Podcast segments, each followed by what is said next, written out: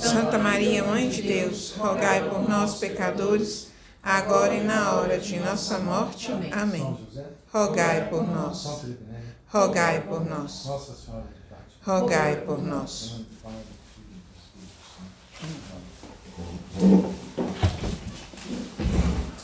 Então,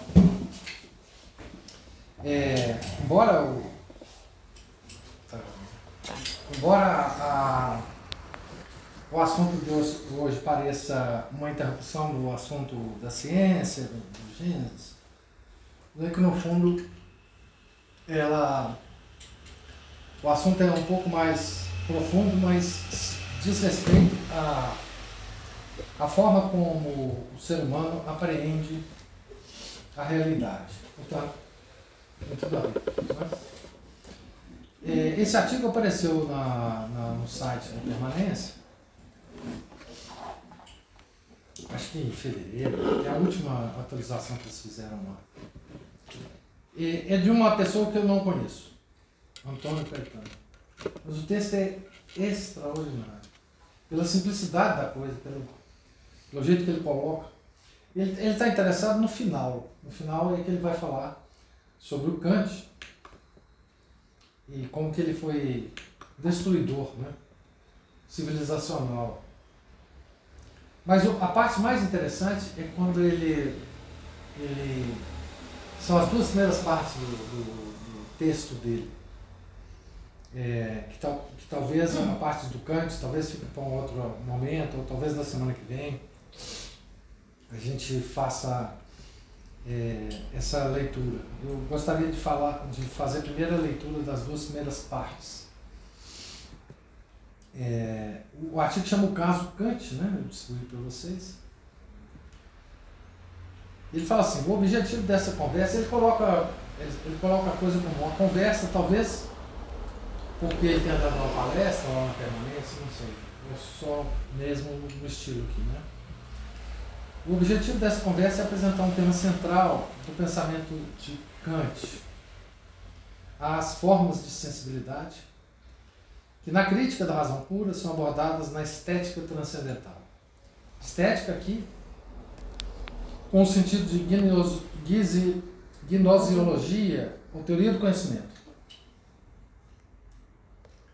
Uma mínima compreensão desses conceitos decisivos do kantismo é essencial para entendermos os rumos do modernismo, especialmente do que Dom Lourenço Fleischmann chamou de subjetivismo moderno, e o quanto ele é incompatível com o catolicismo em geral e com o tomismo em particular. Então, o, a palestra é para fundamentar a crítica ao modernismo. Né? Nossa conversa se dividirá em três partes. Na primeira, vamos pensar juntos sobre o modo como pensamos. Essa é a coisa mais interessante. Isso foi uma palestra? Não, pois é, não sei. Tem um texto aí. Ó. Tem um texto, mas eu não sei se foi uma palestra. Não sei se foi uma palestra ou se foi um, um, o jeito dele escrever o texto como uma conversa. Não sei se é um estilo que ele está usando aqui. Uhum. Então, nossa conversa divide em três partes. Na primeira, vamos pensar juntos sobre o modo como pensamos, num exercício que podemos chamar de gnosiologia natural. Na segunda, veremos como Aristóteles e São Tomás sistematizaram a gnosiologia natural. E na terceira, veremos o quanto e como Kant se afasta dessa concepção numa inversão que ele chamou copernicana, em referência a Copérnico, que nós bem poderíamos chamar de demoníaca, por conta de tudo que será perdido. Da mesma forma do Copérnico, né? é demoníaco do mesmo jeito. É, e é interessante, é, porque ele chamava de copernicano, né, porque, segundo essa visão, né, o Copérnico tirou a Terra do centro universo e colocou ela no meio ali. Né? E ele, da mesma forma, ele vai tirar algo do centro e colocar outra coisa no centro. Nós vamos ver o que é. Por isso que ele chama. É, ele próprio, eu acho que o próprio Kant falou isso, né? filosofia dele é copernicana. É, no, no sentido metafórico. Né? Uhum. É... Vamos começar então pensando o pensamento. Tá certo? Nós vamos pensar sobre o pensamento. É a atitude filosófica mais profunda e mais, digamos assim, genuína e mais frutífera. Né? E complexo. Pensar sobre o pensamento. É bem abstrato, assim, né? Não é? Vocês vão ver que não tem nada abstrato. É porque, na verdade, a filosofia ela é um negócio muito, muito real e prático. Mas- Como a teologia. Porque eu, eu sou burro, assim, eu não, eu não consigo abstrair esse tipo de raciocínio que essa turma faz. Por isso que esse texto é sensacional. Porque se até eu entendi, meu caro, está liberado. Tá liberado. Então, vamos começar então pensando no pensamento. Não é uma tarefa tão complicada, é apenas algo que não estamos acostumados a fazer. Pela simples razão de o pensamento funcionar tão bem, de um modo tão natural, espontâneo e eficaz, que nunca nos ocorre pensar como ele funciona. Sabemos por experiência que ele funciona, e isso nos basta. É como respirar. Para começar, eu vou pedir a vocês para pensar em um objeto muito simples, um clipe de papel. Todos nós sabemos o que é um clipe. Imagino que ninguém terá dificuldade em concebê-lo. Acredito que todos já estejam aí com uma ideia do clipe na mente. Sabemos que há do clipe uma variedade imensa de tamanhos, cores, matérias e formas. Eu gostaria que vocês reparassem em uma característica muito especial dessa ideia do clipe que vocês têm na mente agora. O quanto ela é vaga, genérica. Eu diria mesmo quase invisível, como um fantasma. Ele usa a palavra fantasma aqui em relação à filosofia do, No sentido. do fantasma. Né? Então, a ideia. Então, a ideia não tem cor. Não tem tamanho. Não tem um material específico. Pois é exatamente isso que nela, por isso que nela cabem todos os clipes possíveis. É como se houvesse um certo parentesco entre essa ideia do clipe e a ideia de infinito. Deixemos essa questão plan- plantada num canto de nosso espírito e sigamos em frente. Então, a ideia, enfim, guardem bem esse ponto. Na ideia que temos do clipe, cabem todos os clipes possíveis, não só os existentes, mas os possíveis. E veja, a ideia do clipe não tem nada a ver com matéria. A mente não é boa para abstrair matéria. Mas a forma do clipe nós abstraímos. É, o, o São Tomás dizia, matéria é confusão. Forma não. Na- A física está provando isso hoje. né? Então, agora vejam um, que curioso. Provando ficando confusa, né? Não, sim, claro. Agora vejam que curioso. Houve um tempo em que o clipe não existia. Ele vai contar a história do clipe, é muito interessante a história do clipe. Ele só começou a existir a partir de 1899, quando dois homens patentearam o clipe ao mesmo tempo. O norueguês Johan Waller, que patenteou o clipe na Alemanha, e o americano William Middlebrook, que o patenteou nos Estados Unidos. E não só o clipe, mas também a máquina de fabricar clipes. Só por isso, nessa nossa conversa, vamos dar primazia ao, mis- ao senhor Middlebrook, para compreensível desgosto dos noruegueses, que têm em Johan Waller um herói e fazem do clipe um símbolo nacional. É, é, vocês vão ver aqui. Durante a ocupação nazista da Noruega, na Segunda Guerra Mundial, usar um cli- clipe na, late- na lapela era um signo de oposição e resistência que levou muita gente à prisão. Que loucura. É. Para nós, o que importa é saber que o clipe não existiu sempre. E foi, ele foi criado. Isto é, ele existiu primeiro como ideia na cabeça de alguém. Depois tornou-se um objeto material. E finalmente tornou-se ideia na mente de todos nós.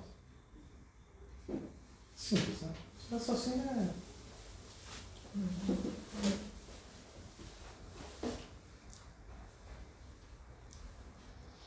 Então vamos guardar esse circuito. Ideia criadora, coisa criada, ideia da coisa criada.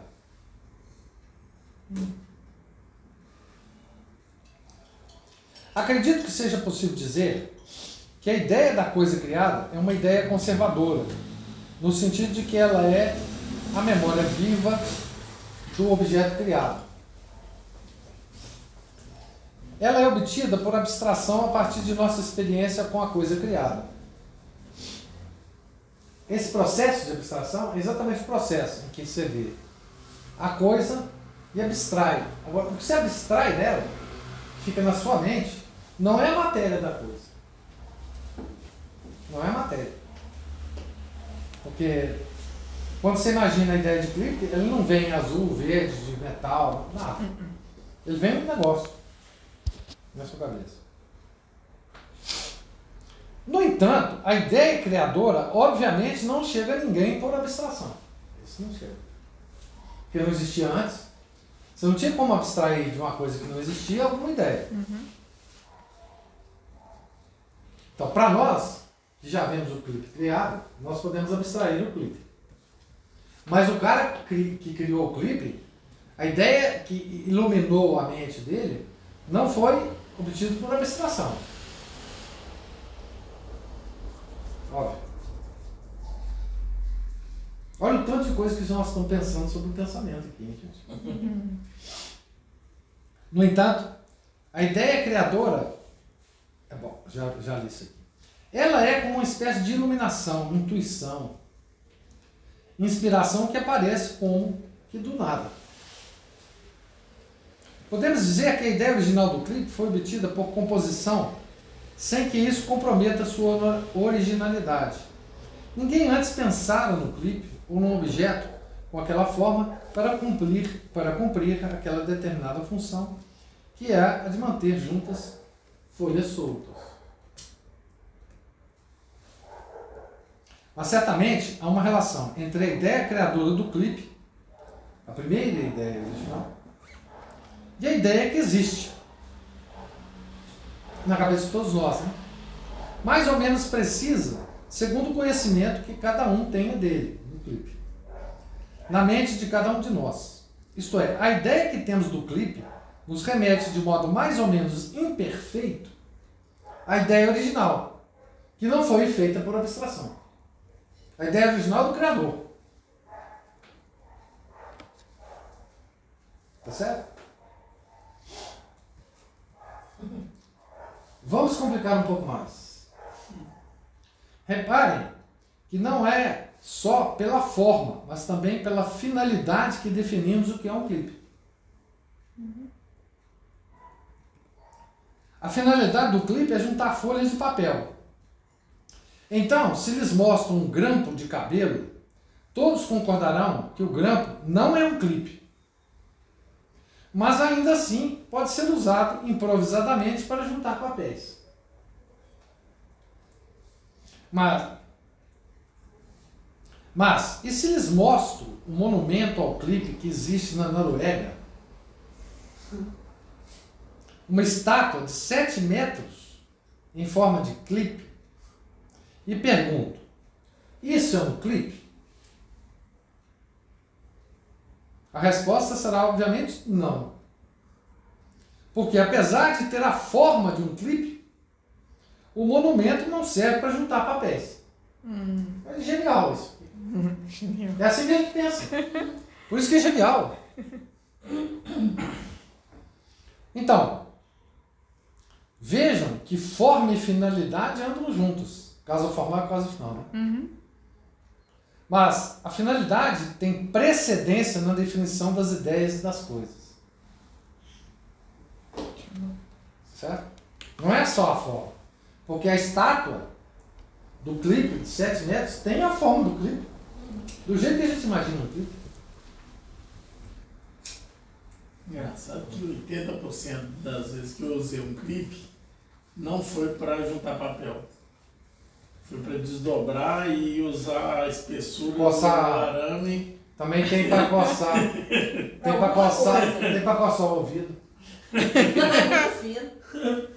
Às vezes não, às vezes a coceira tá Pela grande. espessura, da, da- pelo diâmetro do, do arame e pela rigidez, ele é Dá- excepcional Dá para tirar dá para tirar chip do. É, Isso. é. Dá. Dá mesmo. celular. 80% dos meus usos não é com clipe. Ele é De desdobrado. outra finalidade. Para outra finalidade. Então olha que coisa mais simples. E olha que coisa mais profunda que ocorre na nossa mente com relação a essa coisa simples. Porque a abstração é um dos processos mais misteriosos da nossa mente. Ela foi feita para isso. Ela foi criada por Deus para isso. Para abstrair das coisas reais alguma coisa que está na nossa mente que não é uma coisa real, material, mas tem a ver profundamente com a realidade. Quantos milhões de anos levaria para o macaco dobrar o clipe daquele jeito ali? Ah, meu filho. E eu, eu fico com, a, com, a- com o vídeo do Eliano Suassuna. Do pregador de Do roupa. pregador. Não, não, ele não vai. Ele não vai pegar a nona sinfonia do diretor porque ele não quer humilhar o macaco. com as obras cheias. O Ariano era um, um, um cara assim, profundamente. Ele era tiete do, do Shakespeare, né? Porque o Ariano era, era dramaturgo, né? Uhum. Todo dramaturgo adora Shakespeare. Né? Então, tudo bem com o clipe? É assim mesmo que a gente pensa, não é isso? Com tudo, né? Com a mesa, com a cadeira. Agora eu vou pedir para vocês que vocês pensem em outro objeto. A manga, fruta, tá? Que podia ser. Esse camisa. É, manga de camisa. né? Dizem que existem mais de 1.500 tipos de manga. Eu conheço só uma meia dúzia delas, mas todas cabem nessa ideia que eu tenho de manga. E todas as outras caberá. Caberão, né? Todas as outras caberão. Mesmo que a gente não saiba como é que ela.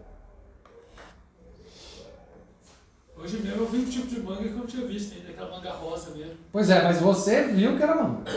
Você não achou que era maçã, Certamente. Ou banana, Melancia. melancia, nada disso, né? Como na ideia do clipe, cabem todos os clipes possíveis, na ideia de manga, que tem na mente, também cabem todas as mangas possíveis. É impossível ver uma manga e não saber que eu estou vendo uma manga. Tá certo? Exceto se for uma estátua de uma manga. Aí eu vou saber, né? Então é natural que nós apliquemos agora à manga o mesmo raciocínio que aplicamos ao clipe e nos perguntemos: quem criou a manga? Na mente de quem ela existiu primeiro. Isso é uma das coisas mais profundas da filosofia. Vocês vão ver que Platão teve uma, uma, uma resposta para isso, Aristóteles e, e, e São Tomás. Essa, assim, as coisas naturais, né?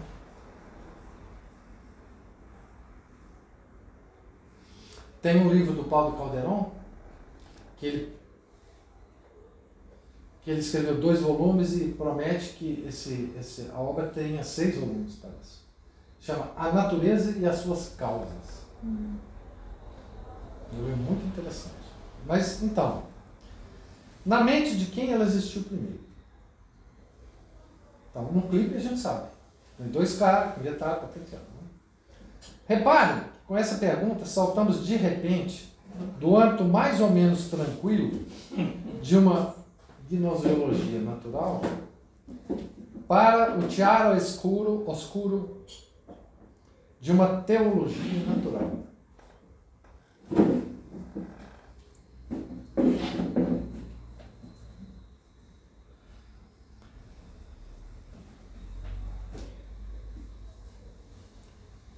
Só quando se trata de um ente da natureza é que percebemos com clareza que essa ideia, aparentemente quase vazia, de tão genérica,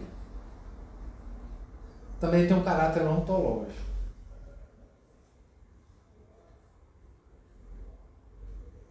No sentido de atribuirmos a ela uma relação imediata com a ideia original da coisa. Ainda que seja mais fácil admiti-lo quando se trata do clipe do que quando se trata da manga. Ontológico do ser, né? Do ser do clipe e do ser da manga.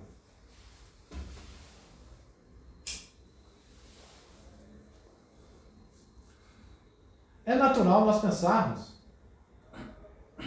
nas coisas não naturais, nós pensamos sempre quem que inventou, né? Quem fez isso primeiro. Não é isso? Que, que não seria natural a gente perguntar sobre as coisas da natureza? Né? E, e, a, observe o seguinte: essa não é uma pergunta científica que a ciência moderna faz. Ela simplesmente desconhece isso. Tá certo? Aliás, não desconhece. Ela tenta dar uma, a impressão de que quem criou a manga foi um processo caótico que partiu de um átomo e chegou na manga. Tá certo? Então ela responde isso. Quem criou a manga? Ninguém. Ninguém. Né? Como se eu pudesse ouvir coisas criadas. Que decidiu É, desviar para para manga aleatoriamente. É aquele negócio, os átomos caindo, né? De vez em quando um átomo desviava, batia no outro. Lembra da, da teoria? Bateu um vento. Bateu um ventinho. Um ventinho. É. Então agora, quando a gente se pergunta isso sobre os entes da natureza, nós passamos então, como ele diz, da gnoseologia natural para a teologia natural. Só quando se trata de um ente da natureza que percebemos com clareza que essa ideia, aparentemente quase vazia, estou relendo, de tão genérica, também tem um caráter ontológico. No sentido de atribuirmos a ela uma relação imediata com a ideia original da coisa, ainda que seja mais fácil admitir quando se trata do clipe do que quando se trata da mão. Por isso, é até possível dizer que a filosofia, ou ao menos uma filosofia realista, se funda nesta ideia que, de um modo tão natural, formamos imediatamente das coisas. E é mesmo. Filosofia se fazer isso. Porque é daí se constrói o conceito de verdade como correspondência. Ou, como dirá São Tomás, seguindo Aristóteles, a verdade como adequação do intelecto à coisa.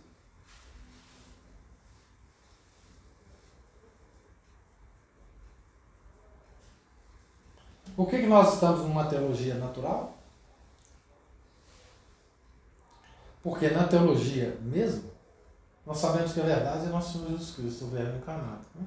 Não precisamos saber mais nada. Porque não, não tá, tá preterindo da revelação, né? Por isso que é natural. Não é que está preterindo, ela, Não ela deu não, nome. não, não chega lá. Não deu nome. Ela não precisa chegar lá, inclusive, para resolver os problemas daqui. É aquele processo de subsidiariedade, né? Se eu posso resolver com teologia natural, para que lançar a mão da. Se uma autoridade menor pode resolver o problema, é, é inútil apelar para uma maior. Faz sentido. né? Verdade como adequação do intelecto à coisa. Ou se não Então, correspondência a ideia- do intelecto é a coisa. É. A ideia do clipe corresponde ao clipe. Então, pronto.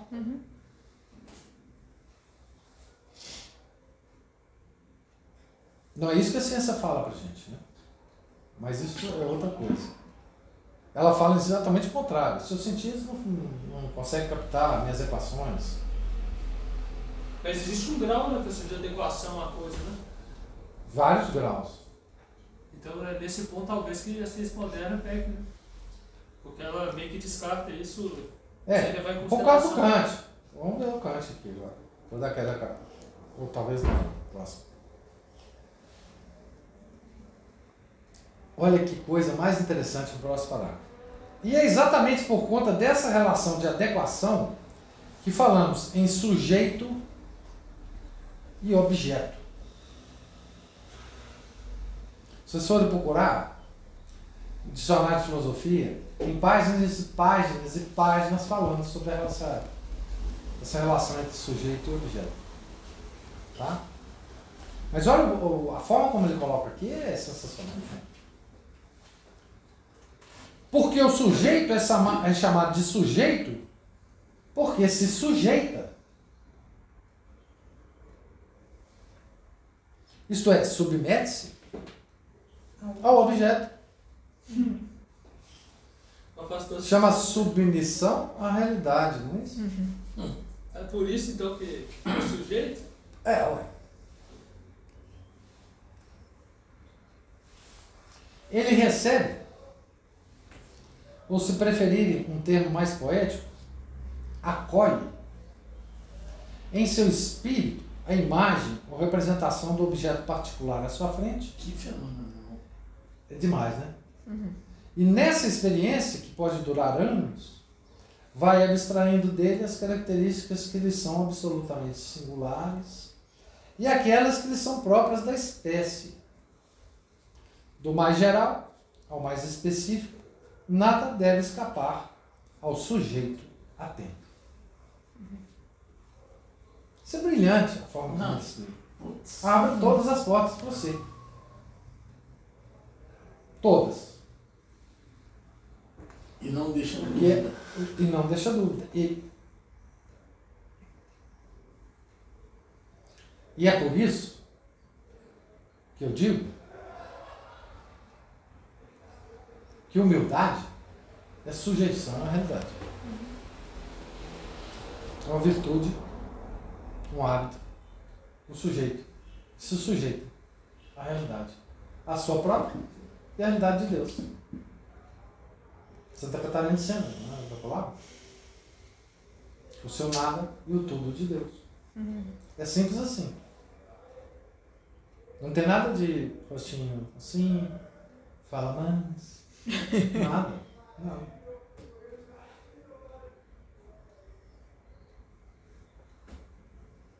Brilhante, né? Brilhante. Pensa aqui tanto na relação médico-paciente quanto na relação amante-amado. Ou seja, quanto maior a atenção que ele dedica ao objeto, maior será o conhecimento que ele tende a obter dele, tanto como espécie quanto como objeto singular. Porque você tira de fato do objeto essa característica da espécie também. Né? A mente tem esse poder. Né? Ou seja, eu tenho na minha cabeça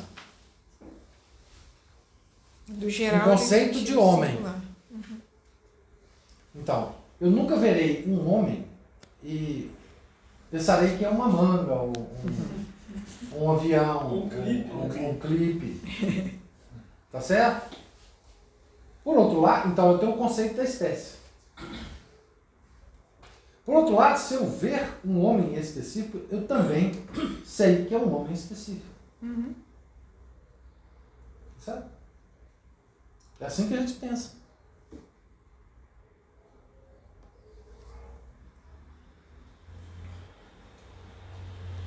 Não é tão natural pensar assim? Mas o mundo não pensa assim mais não. Reparem que a modernidade inverteu esse conceito. Hoje se usa sujeito como sinônimo de eu. E acreditamos que a subjetividade tem um papel decisivo na determinação da objetividade das coisas. É, na verdade, quase uma crença, quase uma superstição moderna. A ideia de que a realidade é uma projeção do sujeito. Bem, Não preciso dar para vocês exemplo, né? O trans, por exemplo, é um exemplo. Uhum. Eu não sou homem. Eu sou mulher.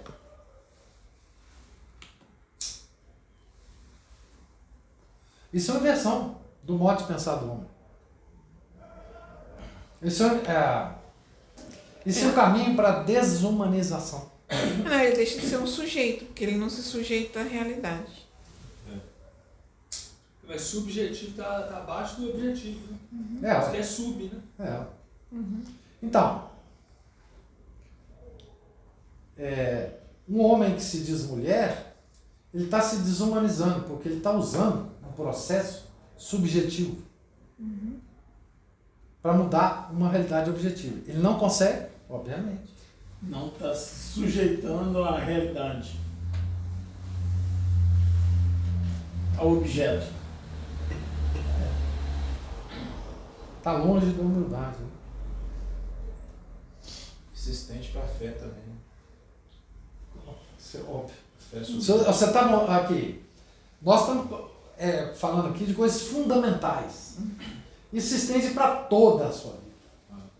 Porque é fundamental. Para a fé, para tudo, para sua relação com a sua família, com, com as pessoas na rua, com o seu carro, com o seu cachorro, com o seu gato, com tudo. Tudo que você faz é afetado isso. Se você não sabe como você pensa e como as coisas existem. Isso é a coisa mais fundamental que o homem pode pensar. Não é? Talvez seja um exagero dizer que Kant é o fundador dessa superstição, chamada subjetivismo moderno. Então, Quando a gente ouve isso na filosofia, nós já sabemos o que é. Porque é um termo meio complexo. Você, você vai no dicionário de filosofia, tem 50 páginas sobre isso, confuso. Subjetivismo. É, subjetivismo moderno. né? Há, antecedentes, há antecedentes modernos, do, do, antecedentes do Kant, né? Hume, Berkeley, e a própria possibilidade do conhecimento verdadeiro, ou do acesso humano à verdade das coisas, é uma questão que acompanha a filosofia desde sempre. Mas é inegável que Kant deu ao problema não uma mera roupagem moderna, mas uma formulação inteiramente nova e original. Vou contar uma história pessoal. O, eu tinha um amigo de infância, falecido, infelizmente. E esse meu amigo foi estudar filosofia e até se transformou em professor de filosofia. E uma vez, nós estávamos conversando e eu meti o pau no Kant, né? Rapaz, você não pode fazer isso. Você não entende nada de filosofia. Porque eu concordei com ele. Isso é verdade. Falei assim, Kant, só para você ter uma ideia de Kant. Kant é o Platão da modernidade. Então, a, a expressão que ele usou para mim foi isso, para marcar mesmo na minha cabeça. Né? Pra te colocar assim no Assim, É, patamar. e, e tá certo, eu também não entendo mesmo No nada. sentido assim, de que. Platão foi para a antiguidade, Kant é, é, Kant é para É modernidade. um novo Platão. Ele, ele introduziu uma outra coisa. É o novo Pentecostes. Entendeu?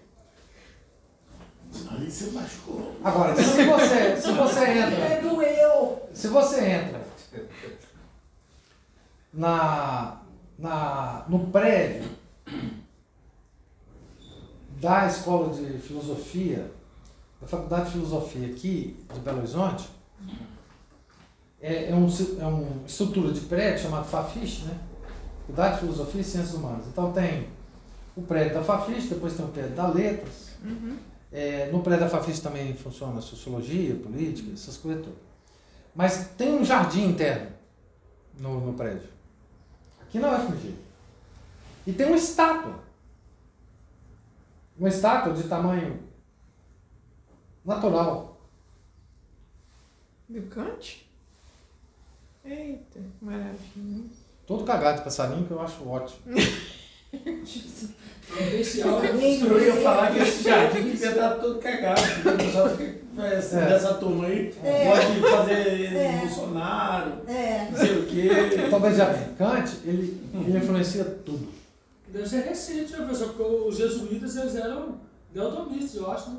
É, não, não tenta defender comigo não, tá? Não tenta defender jesuíta aqui pra mim não, tá? Moderno. Só do século XVI e XVII. A partir daí. Então vamos lá. Só para vocês terem ideia do Kant na filosofia, né? Kant no direito, Kant em tudo quanto é lugar, Kant na ciência política, ele refundou mesmo. Ele é o novo Pentecostes. Tudo depois dele só tem ele como fundamento, né? Ele, inclusive, é. Immanuel Kant nasceu em 1724 e morreu em 1804. Imagina. Ele foi um extremo é, def- defensor da Revolução Francesa, tá certo? E depois de Napoleão. Morreu em 1804 aos 80 anos. Nossa, como viveu. Era de uma família luterana e pietista. Pietista é o quê? Pietismo foi uma espécie de jansenismo protestante, profundamente puritano, cuja influência no pensamento de Kant não parece desprezível, como veremos. É uma linha do luteranismo e pietismo. É tipo uma linha mais mística, assim, né? Mais É. irracionalista. É, é, e por isso puritano. Né? Como os cátaros né, eram puritanos e tal. Para entendermos o que Kant fez, é preciso aprofundar um pouco mais na nossa, aquela nossa reflexão sobre o modo como pensamos. Vamos ver o que Aristóteles e São Tomás fizeram dessa nossa percepção simples e natural da ideia ou essência das coisas, que chamei de gnoseologia natural. Voltemos, pois, à pergunta incômoda: quem criou a manga? Ou dito de outro modo, em analogia ao clipe, quem primeiro pensou a manga?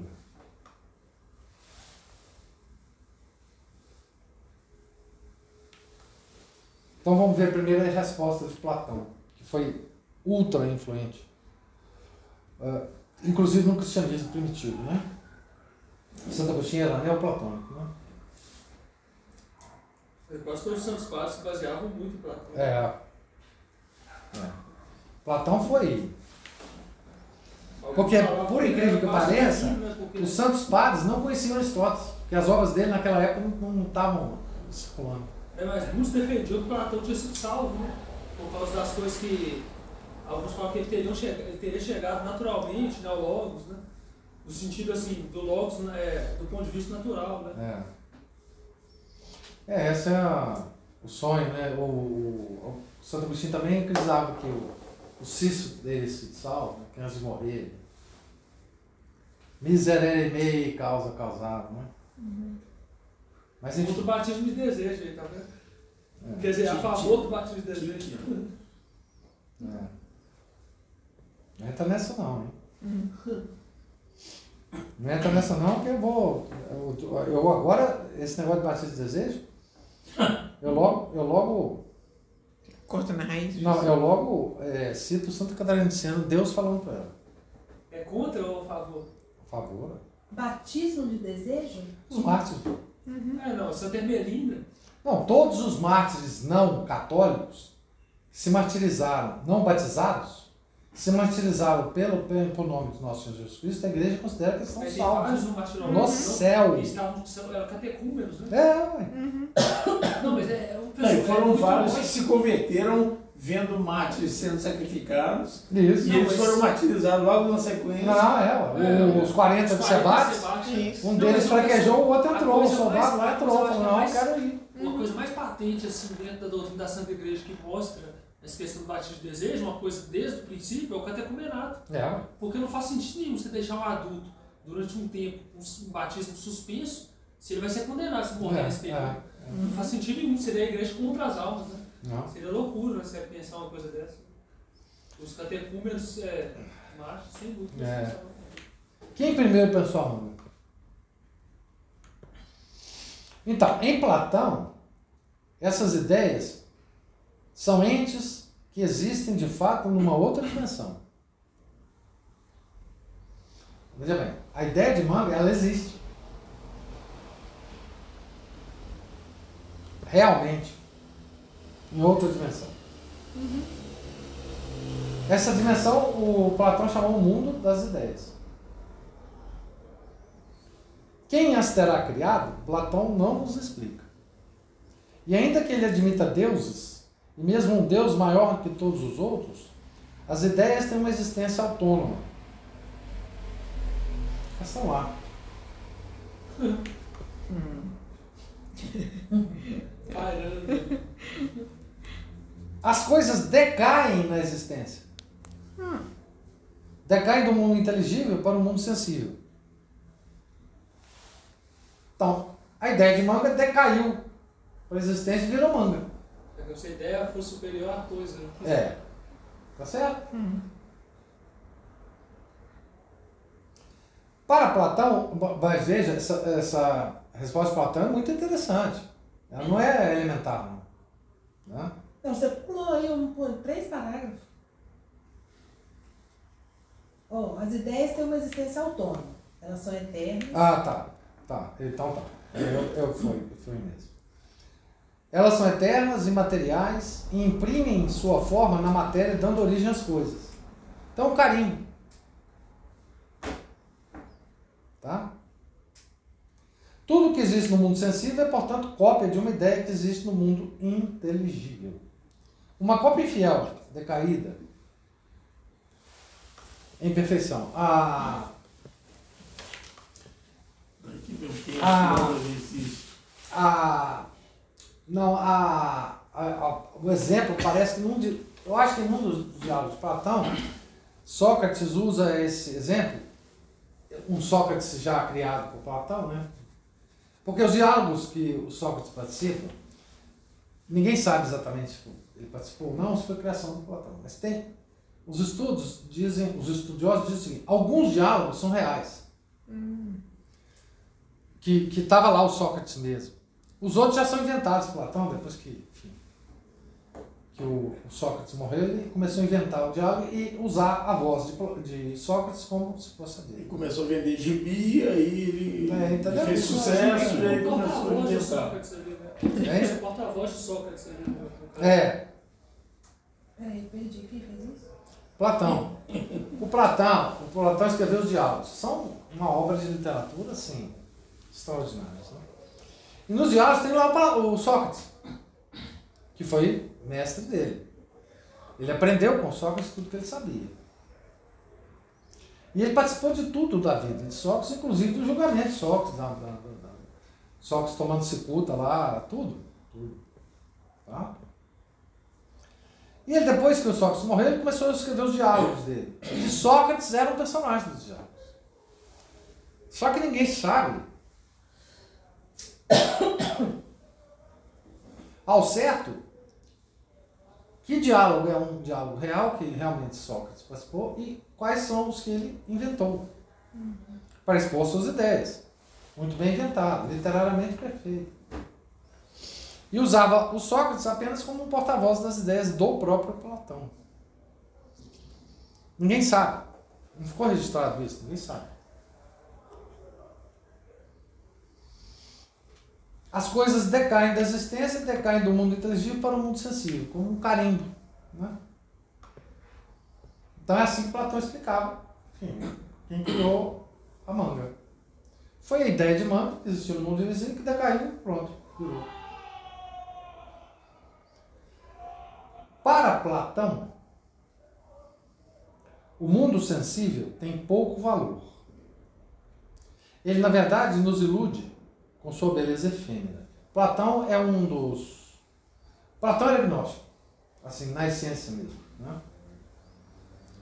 O mundo sensível tem, um, um- tem pouco valor. Ele, na verdade, nos ilude com sua beleza efêmera. O verdadeiro conhecimento está na contemplação do mundo inteligível, o mundo das ideias. O mundo das ideias imutáveis, a que as coisas nos podem servir de acesso. As coisas do mundo, para Platão, era o acesso ao mundo das ideias. Né? Esse mundo é que é que vale o esforço de contemplar o mundo das ideias. O mundo sensível é então como uma escada para o mundo inteligível. Uma escada que deve ser descartada tão logo alcancemos esse patamar mais alto. A ideia dele aqui tem repercussões com a ideia cristã das coisas criadas nos levar a Deus. Por isso ele é tão influente. Porque os padres interpretaram Platão da forma que eles uhum. queriam interpretar, né? para tirar o sumo de Platão. Né? Há como que, para Platão, né, uma distância entre as coisas e as ideias que são sua origem. A forma segue eterna, enquanto sua cópia degenera junto com a matéria que a compõe. Ideia é sensacional, Platão. Sensacional. Tá? A crítica mais modesta que se pode fazer à concepção platônica é que ela é profundamente contra-intuitiva. Principalmente porque carrega em si uma evidente desvaloriza desvalorização do mundo sensível. Aos olhos das pessoas comuns, o mundo não nos aparece como algo degradado, mas ao contrário, impregnado de uma genuína beleza. Então, veja, Platão não é realista. Não é? Ele olha para o mundo sensível e já pensa no mundo das ideias. Que é a ideia das, da caverna, né? É, depois ele vai falar aqui. Então, então, estão percebendo da manga? Onde que nós estamos chegando? A manga? Quem, quem criou a manga? Quem teve a ideia da manga? A ideia da manga estava no mundo das ideias, como todas as ideias estão lá, e ela decaiu para a existência. Passou a existir como manga. Mas a ideia de manga é perfeita. A manga é imperfeita. A manga decai, ela murcha, ela seca. Tem fibra. É coisa dos dentes, que passa Acontece. Depende da manga, né? É, tem umas que não tem. Não, é quase, quase a ideia. E agora nós vamos ver o que, que o gênio do Aristóteles fez, né? Aristóteles foi o discípulo amado de Platão. Aristóteles não rejeita o platonismo, mas discorda da existência de um mundo das ideias à parte do mundo sensível. Sua solução é muito mais engenhosa, porque se sistematiza aquela nossa percepção natural. Ô Ju, me dá um negócio sem álcool aí, um pouquinho.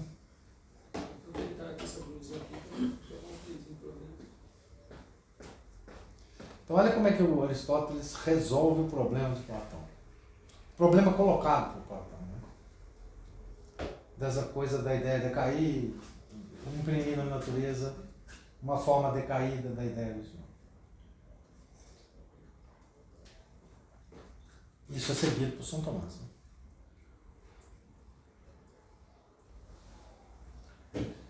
Com quatro pares conceituais interdependentes, Aristóteles vai resolver o problema da relação lógico-ontológica entre as ideias e as coisas. Quatro pares, que são forma e matéria, ato e causa e efeito, substância e acidente.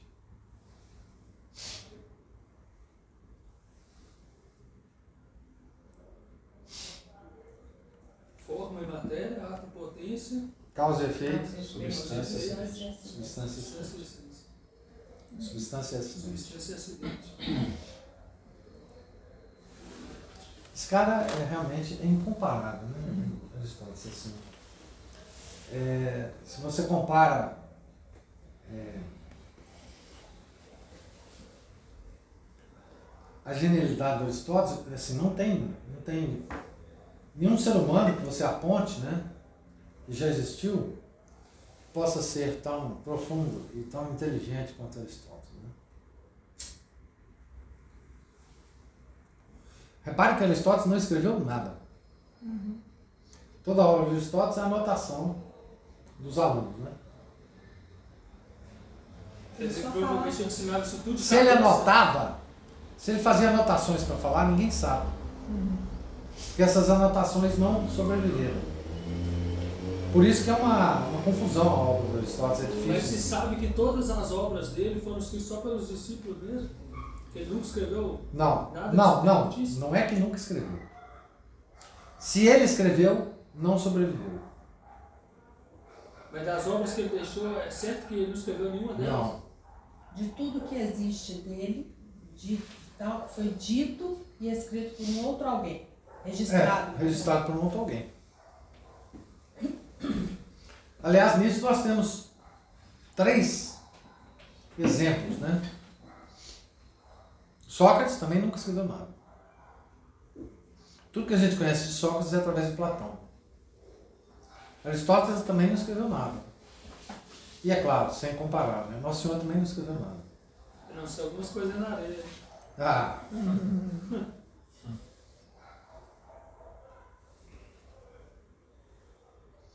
Então, entendeu aí? Forma e matéria, ato e potência, causa e efeito, substância e acidente. Aristóteles concorda com Platão que todas as coisas resultam de uma composição de matéria e forma. Por que, que Platão considera isso? Porque a matéria que existe é o decaimento de uma forma sobre ela. Então, ela tem a forma. Tá? E que a ideia que temos das coisas corresponde à forma que as define como tal, como exemplar de uma espécie.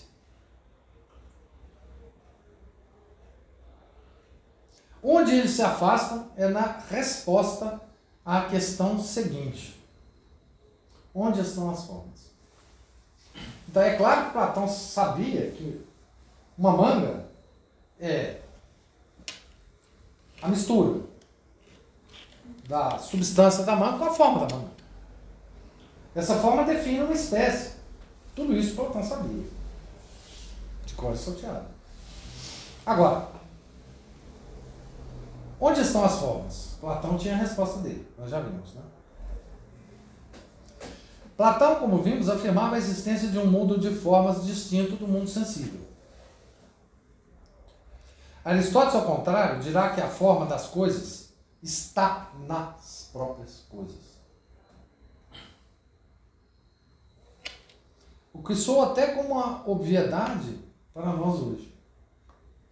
E é essa é exatamente a beleza do pensamento aristotélico. Sua simplicidade altamente intuitiva. Onde é que está a forma da mão? Na mão. Onde é que está a forma do? No clipe. Voltemos à nossa manga. Nós dissemos que na ideia da manga estão contidas todas as mangas possíveis. E até por isso ela é uma ideia tão vaga. Porque a ideia que a gente tem de manga, ela tem que ser vaga. Porque senão ela não contém todas as, as mangas possíveis, né? E como chegamos a essa ideia? Pela abstração das qualidades sensíveis dos objetos particulares. Ou seja, passamos do particular ao universal e nesse diálogo vamos construindo nosso conhecimento do mundo.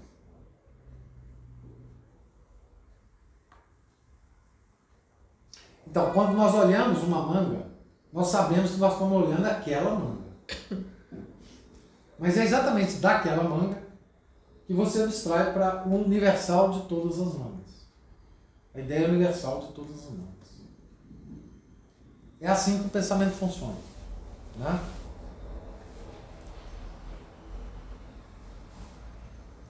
Passamos do particular ao universal. E nesse diálogo vamos construindo nosso conhecimento do mundo. O mesmo vale para, uma, para a mangueira que vemos lá fora. Mangueira. Ela também pode ser reduzida a ideia genérica de árvore. Uma ideia que eu posso desenhar no ar e todos a reconhecerão imediatamente. Desenho de criança de árvore, né? É um negócio que não tem nenhuma particularidade.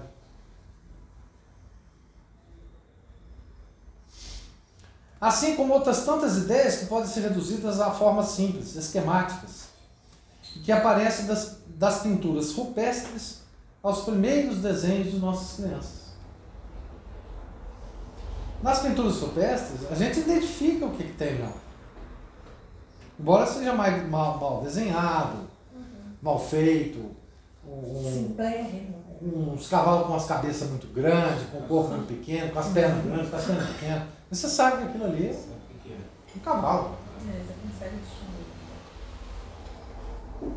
O que nos leva a crer que se trata de uma percepção intuitiva de algo que está de fato nas coisas e não de um mero convencionalismo.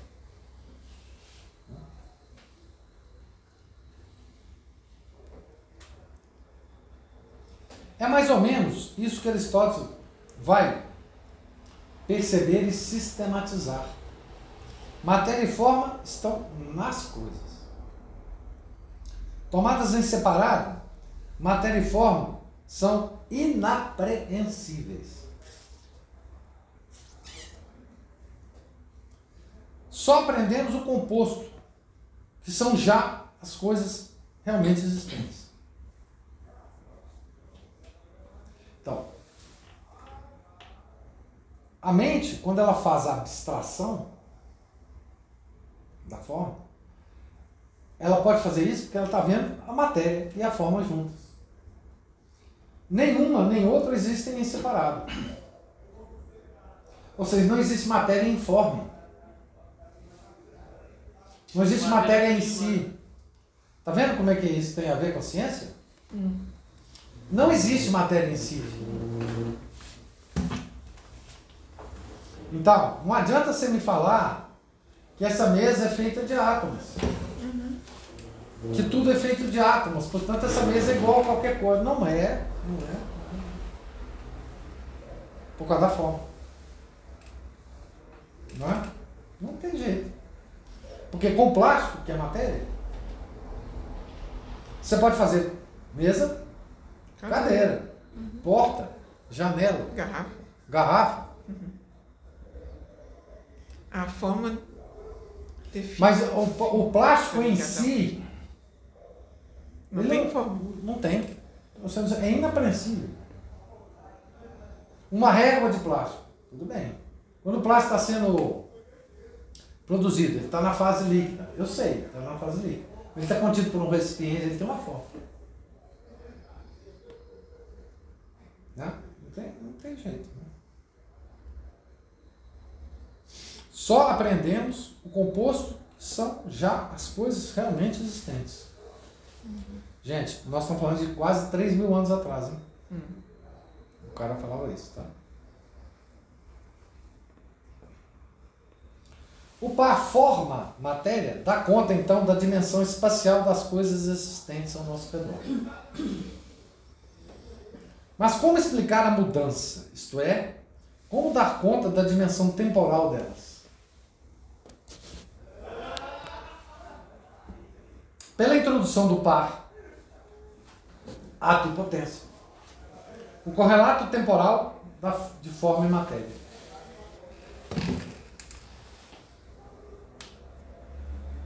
Então, as coisas envelhecem, as coisas mudam, as coisas se quebram.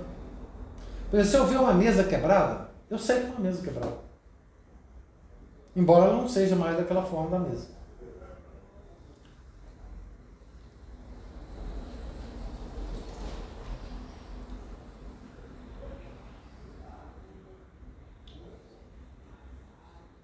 Ato e potência. O composto forma matéria, que é o que a gente, to- todo ente, é dotado de uma po- potencialidade de ser específica, potencialidade de ser específica de sua espécie que pode ser atualizada por causas externas adequadas.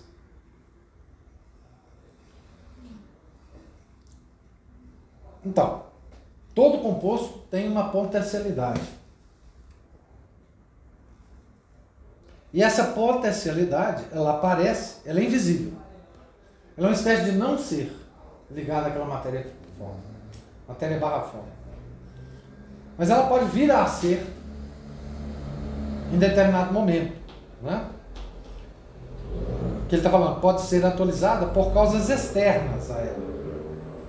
Externas à coisa. Né? Tomemos por analogia a semente da mangueira.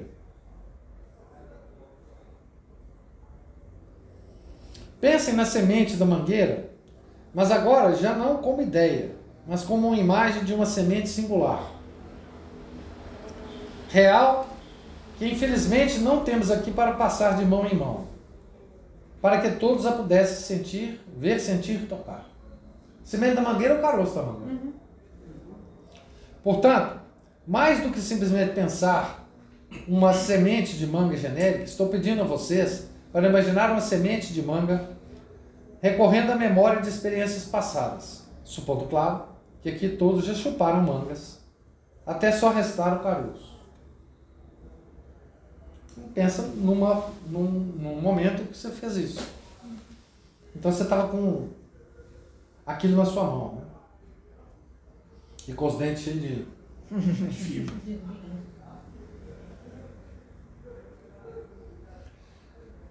Vocês lembram que ainda há pouco, quando pensamos o clipe e a manga, dissemos que aquela ideia continha, de uma maneira um tanto vaga e fantasmal, todos os clipes e as mangas possíveis.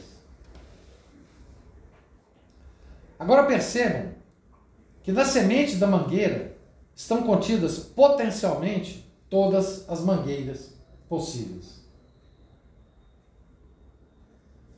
Potencialmente. Uhum. Você não está vendo mangueira ali na semente. Portanto, esse potencialmente é uma coisa é, quase um não ser mesmo. Né? Não está ali. Mas pode estar. Vai ter que germinar. Para que essa potencialidade se atualize, você vire realmente a coisa, né? Que tem matéria e forma. Isso é, para que essa semente venha a ser mangueira, ela depende da realização de uma série de condições, que por sua vez, quanto mais adequadamente satisfeitas, mais assegurarão a qualidade da mangueira obtida e de seus frutos.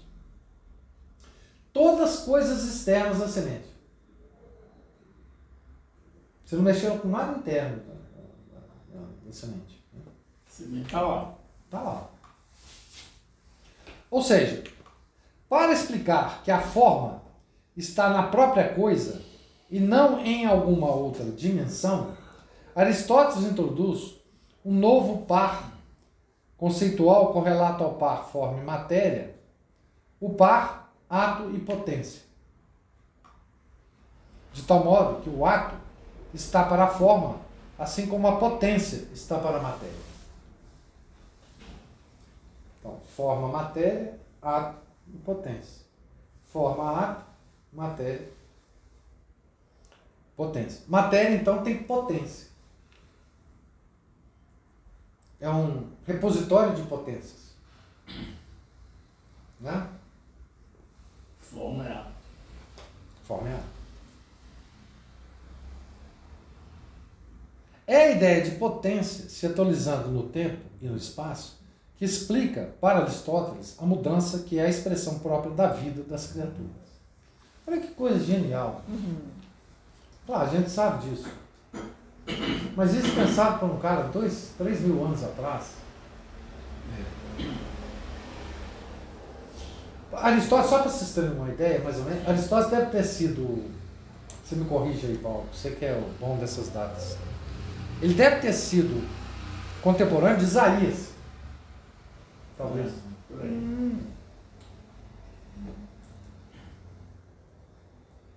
Isaías profeta? É. É. Ele deve ter sido contemporâneo de Isaías. Só pra gente. Ele é, tá 400, 700, 500 anos de Cristo. É, de Cristo. De 700 a 500 anos de Cristo. Você vê o. É Isaías mesmo. É Isaías. E aí? É Daniel e Isso Isaías. foi Isaías, É. Daniel. É, e É, o último do- exílio, o último exílio de Daniel, acho que é 300, né, 400 antes de Cristo. Exílio. É. Essa história da manga é muito interessante. né? Porque fez até lembrar de um- de um livro de Santana, Mãe de Nossa Senhora, Após Nosso Senhor Jesus Cristo. É, de Monsenhor Ascânio Brandão. Ele falando sobre as raízes aristotéricas que influenciaram o culto. A Santana, esse conto aí da manga, se, refere assim a tem uma, tem uma frase que ele fala, é, Santana foi mãe da própria mãe, foi mãe carnal da própria mãe celestial. É, É um negócio impressionante. é. E ele dando essa referência a. Quer dizer, o DNA da- de. Santana estava no no Nosso Senhor. Uhum. É uma devoção antiguíssima da igreja. Santana. Nossa Senhora. Santana e São Joaquim. Então, veja bem, gente, como é que nós começamos o nosso papo filosófico? Com um clipe e com a. Vocês veem que é um negócio. Filosofia é um negócio fabuloso. A verdadeira filosofia. Vocês vão ver como é que Kant vai começar dele. Se tem alguma noção assim de. Então, forma, matéria, ato e potência. Tá certo?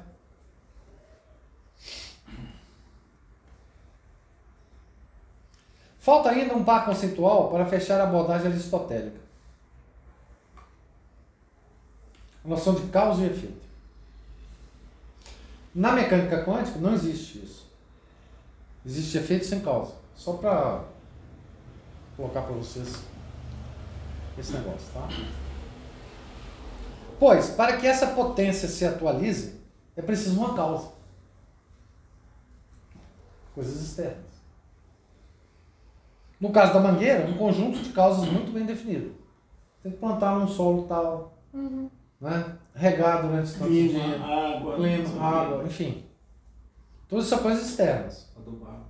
São adubar, são as causas que vão causar o efeito, que é a atualização da mangueira na semente. Vocês certamente se lembrarão da palavra da parábola do semeador presente nos evangelhos de Marcos, Lucas e Mateus. É preciso que a semente seja plantada, regada, cuidada. Desse modo, as potências vão sendo atualizadas, até que a semente se, até que a semente se torne uma árvore e assim permaneça. Quem já fez germinar uma semente e dela nascer uma planta, sabe exatamente do que eu estou falando.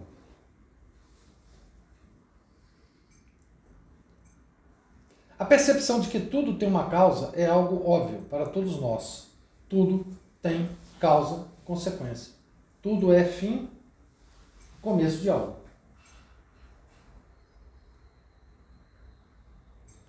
Vamos dar mais um passo. Agora em direção à origem dessa ideia, que é a forma, a qual por abstração percebemos existir em todas as coisas. Então, a nossa mente é uma detetora infalível de formas. Bom, se tudo tem uma causa, se formos remontando de causa em causa, é uma exigência lógica que em algum momento se diga: isso tem que parar em algum ponto. Onde? Numa causa não causada. Essa causa não causada é então a causa primeira de tudo o mais. É aquela primeira prova da existência de Deus de, de Santo Tomás, que é exatamente Deus dos mortos. Se é incausada, é portanto incriada. Porque ela não veio de outra causa. Se ela é incriada, ela é uma causa pura, ou seja, nela não há traço de potência. Ato puro. Né? Porque se houvesse traço de potência, ela não seria a primeira.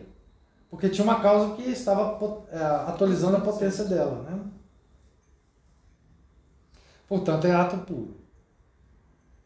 O que significa dizer que é, por exigência lógica, incessante e sempre atual. Logo, se a causa primeira cessasse de ser, tudo mais cessaria de ser imediatamente. É assim que nós somos em Deus. Né? Uhum.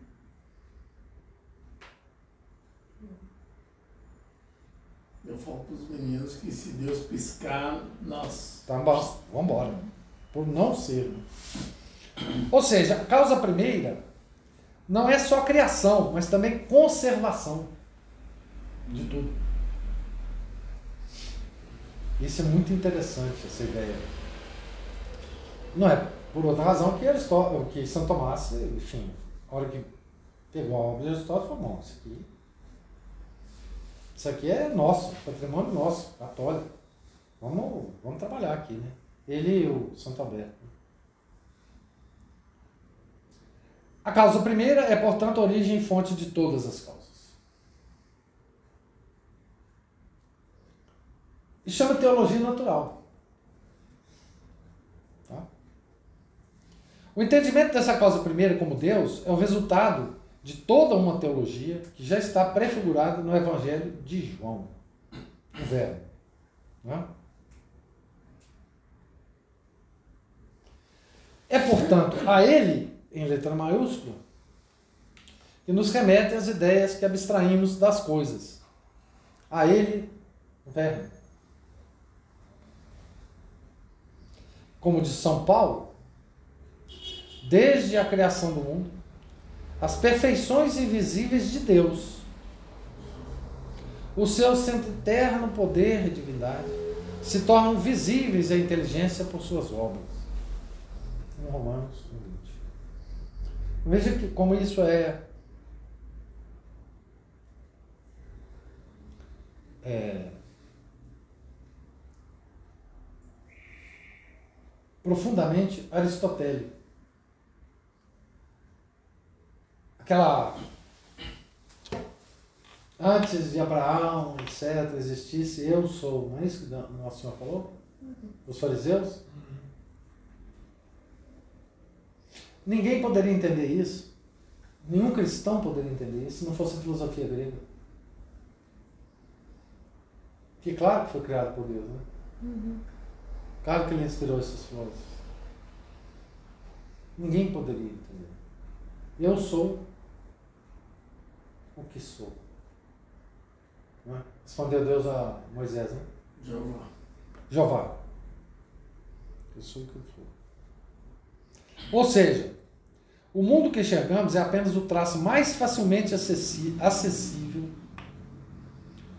do esplendor divino. O mundo é como uma porta aberta para Deus. Isso com toda a carga da teologia é, de São Tomás de Aquino. As coisas, o mundo, tudo que existe, são como intermediários entre o homem e Deus, por causa da nossa proporcionalidade a Deus. É belíssimo perceber que no Gênesis, Adão é feito do barro. Como uma espécie de síntese da criação. E depois é chamado por Deus para, junto com ele, nomear todas as coisas. Então, essa relação de verdade, de intimidade entre a mente humana e o mundo entre o homem e a criação é uma verdade profundíssima que nos obriga a um vigoroso realismo. Então, quando Adão nomeia as coisas, ele está exatamente fazendo isso, adequando a nossa mente às coisas existentes. Dar nome a isso. Não? Dar nome é chamar cadeira de cadeira. E não de outra coisa. É que ele não dava nome de modo arbitrário, né? Ele dava de modo talvez preciso mesmo. Exatamente. Tá certo? Então, essa é a nossa herança de filosofia. É tudo que nós precisamos saber sobre como nós pensamos as coisas do mundo. E como elas. E como, na medida em que nós adequamos a nossa mente às coisas criadas, nós encontramos a verdade. Então, a verdade, encontrar a verdade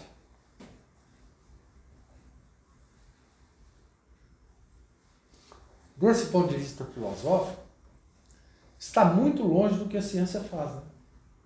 Portanto, a ciência nunca encontra a verdade. Nunca encontra a verdade. Não é? Porque ela também não tem esse objetivo, né? Não tem esse Se objetivo. distanciou da verdadeira verdade, da, da verdadeira ciência, né? Isso é base para uma verdadeira ciência, que não existe. Tá certo? E os conceitos estão, é, digamos assim, solidificados na filosofia tem 3 mil anos. O que a modernidade fez foi deformar profundamente né? É, toda essa base. E quem fez isso de forma Magistral. magistral foi Kant. Que a gente vai deixar, talvez para a próxima terça a gente fala mais um pouco sobre Kant, porque eu vou deixar solidificar isso aí na cabeça de vocês, não é? Sobre como a nossa mente funciona, o nosso pensamento funciona. Como que nós é, nos relacionamos com as coisas criadas. Muito legal. Esse texto, esse texto é, embora não tenha nada de, de Isso dá para novidade, explicar para criança. isso dá, Isso dá para explicar para as crianças. Dá, dá Dá. pra... dá. E eles vão entender melhor que a gente. É, É, porque a gente vai com filtro, assim, e eles são. Porque já foi criado hum, e a gente está no mundo kantiano. nesse meio. É, meio. exatamente. Que legal.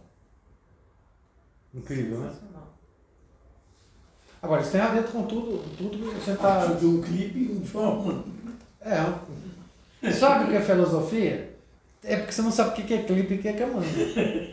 Se você soubesse, você saberia.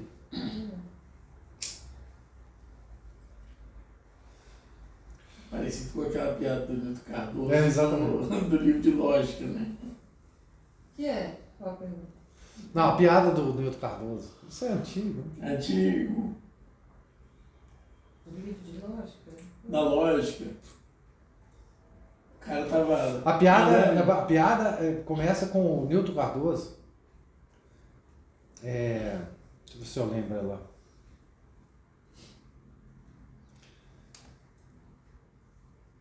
Tirando uma conclusão sobre um cara que estava comprando um livro de lógica.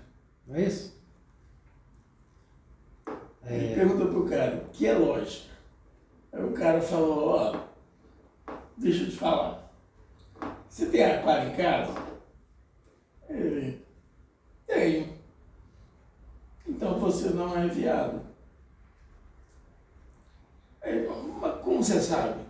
Não, se você tem aquário em casa é porque você tem menino. Você tem menino, você tem esposa. Se você tem esposa, logo. Isso é lógica. Silogismo, né? É, Aí ó, beleza, aí o Nildo Cardoso foi comprou os mesmos livros e tal, mas não deu nada. Saiu pra rua, aí o um amigo dele perguntou, o que, que é isso que você está estudando? Ah, eu estou estudando lógica. O que, que é lógica? Deixa eu te perguntar, você tem aquário em casa? Não. Então você vê. Ah, lógico. É... Então, gente, é, vocês vejam que é, Por aí. o, o Chester tem um, Poderia ser o Lula. Che- é, poderia ser. Porque o Newton era um antigo aqui, né? É, tem um, um texto do Chesterton que chama esse texto do Chesterton Por que estudar filosofia? A importância da filosofia, alguma coisa assim. E o Chesterton, nós sabemos, né? Ele foi profundamente influenciado pelo, pelo pensamento de São Tomás de Aquino. Né? Daí escrever aquele livro magistral. Né? E o que mais chamava a atenção do Chester em São Tomás é exatamente essa. que o fundamento da filosofia de São Tomás ele é como de Aristóteles, ele é extremamente ligado às coisas da realidade, às coisas da Terra, da, da existência. É? É, então isso, isso para o Cheston, ele, ele sempre teve uma, uma, uma admiração muito grande por, por essa filosofia realista. Né? Isso se chama realismo. Não é? Em contraposição ao que a gente vai ver de subjetivismo. Né? É, na verdade, o, o autor aqui esqueceu um predecessor do Kant, muito importante, que nós estamos tratando dele nas aulas de sábado aqui na formação dos professores, que é o Descartes. O Descartes é que, é, exatamente, o Descartes é que fez o trem todo degringolado. Aí se puxar, aí Guilherme Dioca. É, sim, pois é, mas o Descartes foi o, o primeiro que fez afirmações peremptórias. Né? Mas enfim, pode. pode. Ixi, tá gravado.